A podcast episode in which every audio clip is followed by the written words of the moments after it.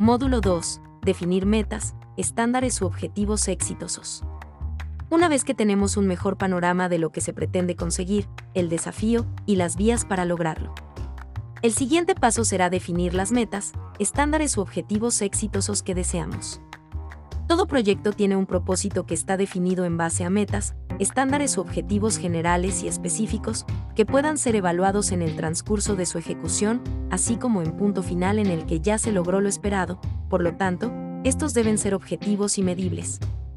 Esta operación puede llevarnos a revisar la implementación de los desafíos, ya que las acciones planificadas facilitarán el reconocimiento y la evaluación de los supuestos sobre el modo en que un nivel de cumplimiento de una da pie a la siguiente. La formulación y definición de metas, estándares u objetivos sólidos es fundamental en el marco de la orientación a resultados, nos permite articular claramente las acciones que prevemos a fin de que sea posible observar o medir si se progresa en la dirección correcta. De esta manera se busca favorecer de forma individual y barra diagonal u organizacional el que uno actúe para lograr y superar estándares de desempeño y plazos establecidos, fijándose para sí barra diagonal o para otros los parámetros a alcanzar trabaja con objetivos claramente establecidos, realistas y desafiantes. Utiliza indicadores de gestión para medir y comparar los resultados obtenidos. Ayes, 2011. En 1981 George T. Doran publicó en el Management Review número 70 un paper llamado Teresa SMART Weight Aid Management Goals and Objectives, donde hizo uso del término sin embargo, normalmente esta metodología está asociada a Peter Drucker. Esta metodología permite integrar cinco puntos clave para poder definir objetivos que se presentan a continuación.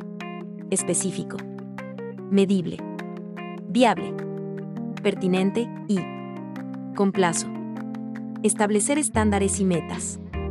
Existe un amplio consenso al considerar la existencia de dos orientaciones básicas hacia la meta, una que hace referencia a metas intrínsecas, metas centradas en el proceso de aprendizaje, metas de dominio y orientadas al control de la tarea, metas de logro, otra orientación conocida como metas extrínsecas, orientadas hacia el resultado, hacia el yo, metas de resultados, González, 2007, Pintrichis Chang, 2006, Garrido, 2000.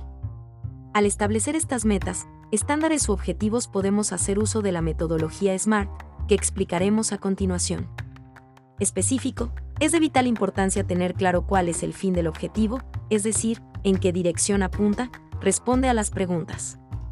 ¿Qué se quiere conseguir? ¿Quién o quiénes están involucrados? ¿En qué espacio físico voy a trabajar para conseguirlo? ¿En qué plazo de tiempo debo alcanzarlo? ¿Cuáles son mis fortalezas y debilidades? ¿Cuáles son mis oportunidades y mis amenazas? ¿Qué beneficios obtendré si lo consigo? Puntos que ya pudimos definir en la implementación del desafío. Medible, el objetivo planteado debe tener una unidad de medida a fin de que se pueda monitorear y actuar sobre el análisis de su evolución, donde se pueden establecer ciertos indicadores, responde a. ¿Cómo se puede medir su eficiencia? Alcanzable, el objetivo debe ser real, ambicioso, y no imposible de realizar, para esto se toma en cuenta el contexto en el que se plantea y los recursos de los que se dispone, responde a la pregunta. ¿Es realista y posible? Relevante, el objetivo debe tener importancia tanto para quien lo plantea como para la organización, debe generar un efecto significativo en el proceso de consecución de resultados, responde a la pregunta. ¿Es importante para ti y para tu empresa conseguirlo? Tiempo determinado, debe tener un periodo concreto de ejecución, establecer fechas límites parciales y finales para la entrega de resultados es fundamental para evitar aplazamientos y actúa como un refuerzo motivacional positivo para conseguir las metas más ambiciosas, responde a la pregunta. ¿Cuánto tiempo tienes para conseguirlo? Trenza, 2018. Errores a evitar al establecer metas, estándares u objetivos. Exceso de palabras. Formulación irreal. Contiene muchos resultados formulación muy general.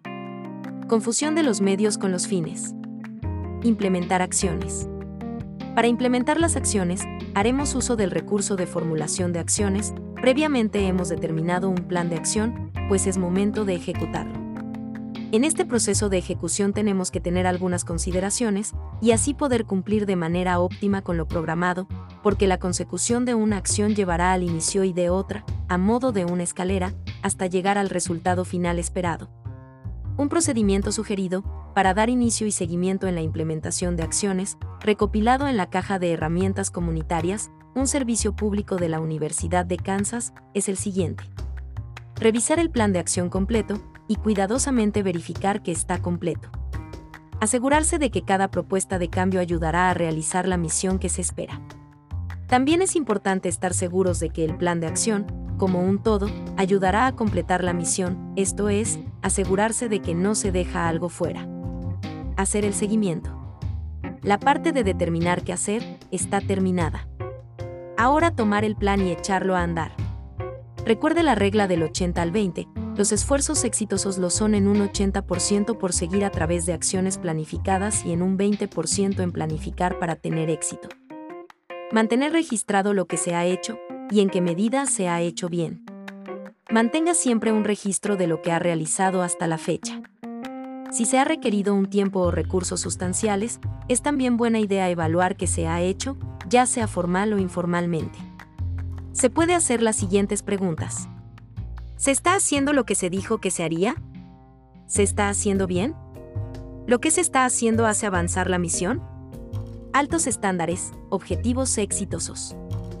Chiavenato, 2017, menciona que la orientación a resultados va dirigida a consecución de estándares de excelencia. Para conseguirlo, nos propone que el individuo realiza un seguimiento activo tanto de sus objetivos individuales como los de su entorno de trabajo, corrigiendo posibles desviaciones y alcanzando el logro de los mismos, Chiavenato, 2017. Para conseguir estos estándares, objetivos exitosos, también se requiere hacer el seguimiento de nuestras acciones, de esta manera, se pueden dar los ajustes correctivos, que serán necesarios documentarlos, actualizando el plan de acción y, si es preciso, las estrategias de lo planteado. Este aspecto incluye poner al día los recursos utilizados en la elaboración del plan, incluso si han sufrido algún cambio, este proceso también puede comprender realizar ajustes en las estrategias y las actividades con el propósito de mejorar la consecución de resultados. El mantener el plan de acción actualizado promueve el aprendizaje continuo y la preparación para enfrentar desafíos similares o más ambiciosos, así se puede entrenar en asumir la necesidad de establecer altos estándares para obtener objetivos exitosos y por consiguiente el logro de estos a corto y mediano plazo. Es importante recordar que se debe hacer las correcciones necesarias que también estén alineadas a los estándares de calidad de la organización y de uno mismo. Según SARMA 2015, las personas de rendimiento extraordinario se vuelcan en la excelencia. Cuando te dedicas, o mejor dicho te vuelcas, en llegar a la excelencia, tanto en tu forma de pensar como en tus actos, destacas en un mercado repleto de gente y demuestras un verdadero liderazgo.